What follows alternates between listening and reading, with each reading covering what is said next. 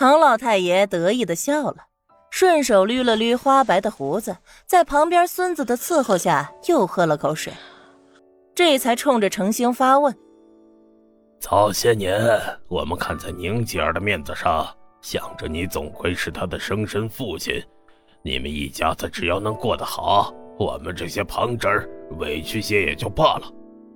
可现在看来，有了后娘就有后爹，你的心……”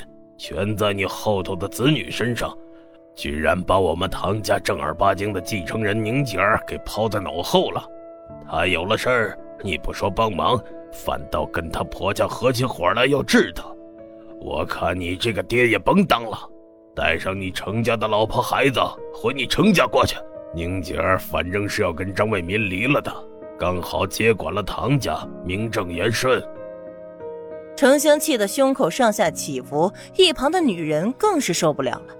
她百般筹谋，好不容易当上了程太太，还接连生下了一子一女，唐家的家产早已被她视为儿子的。现在一听，怎么还能有这样的道理呢？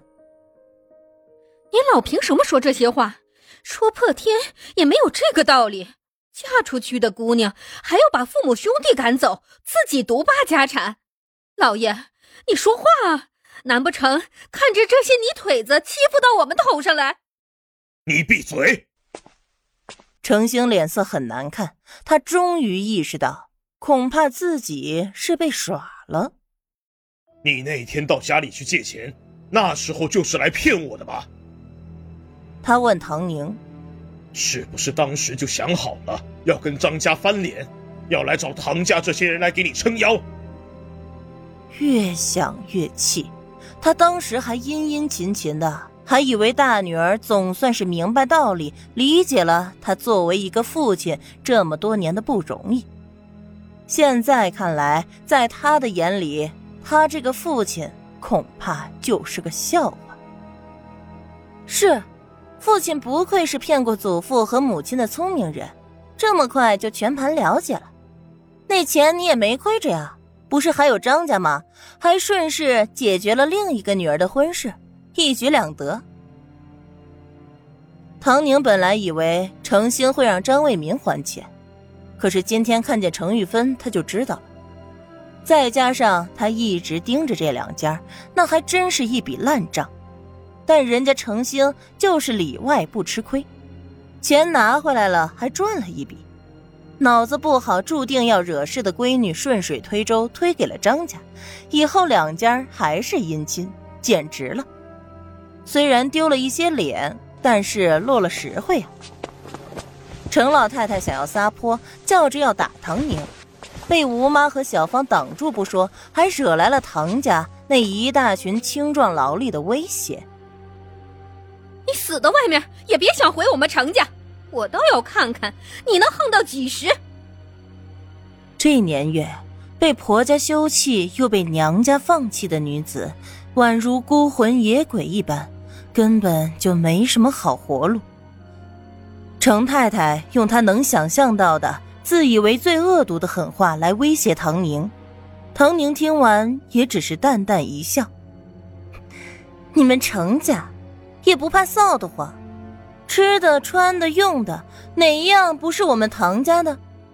我只拿我们唐家的东西，至于你们程家的人，我可不稀罕。程兴满脸的沉痛，宁宁，你就真的一点都不顾念父女之情？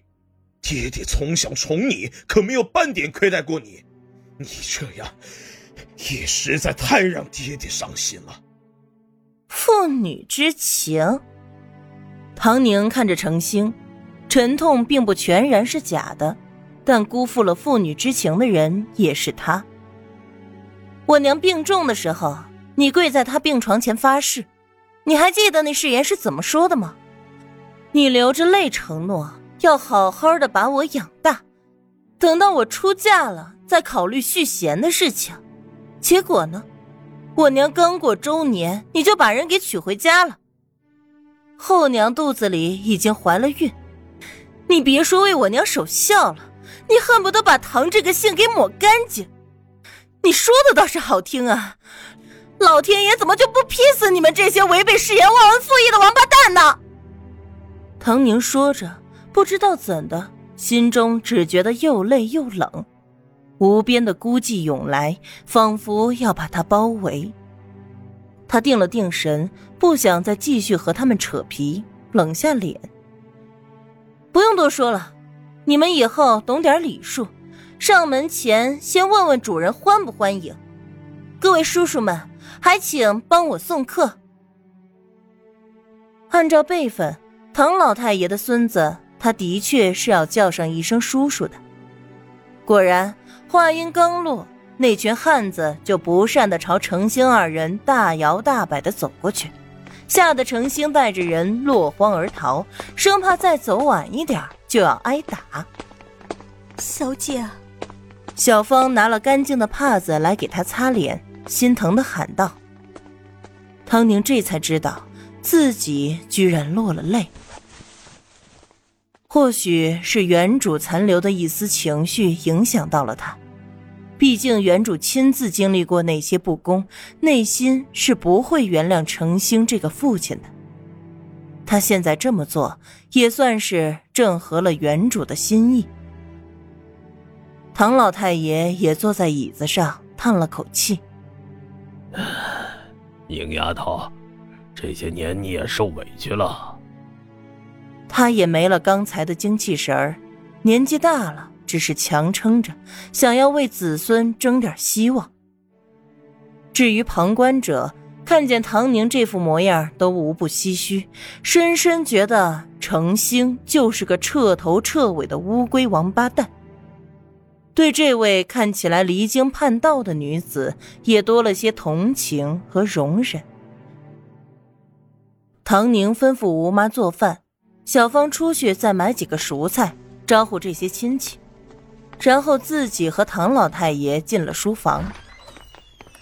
这是给您的一点心意，太爷辛苦了，唐宁感激不尽。一百块现大洋摆在桌子上，唐宁并不打算续什么亲戚情谊，直截了当的说。唐老太爷也点点头。你行事倒是比你娘还利索些，当初。要是你祖父能多活几年，唐家也不至于落到今天。我娘也是处处为我考虑，奈何她身子不行了。就算察觉到枕边人的野心和意图，又能怎么样呢？将死之人了。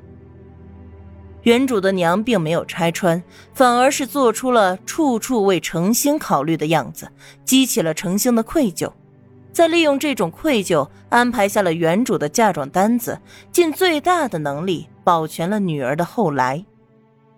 他已经在自己能做的范围内做到了最好。当初谁不羡慕原主十里红妆风风光光呢？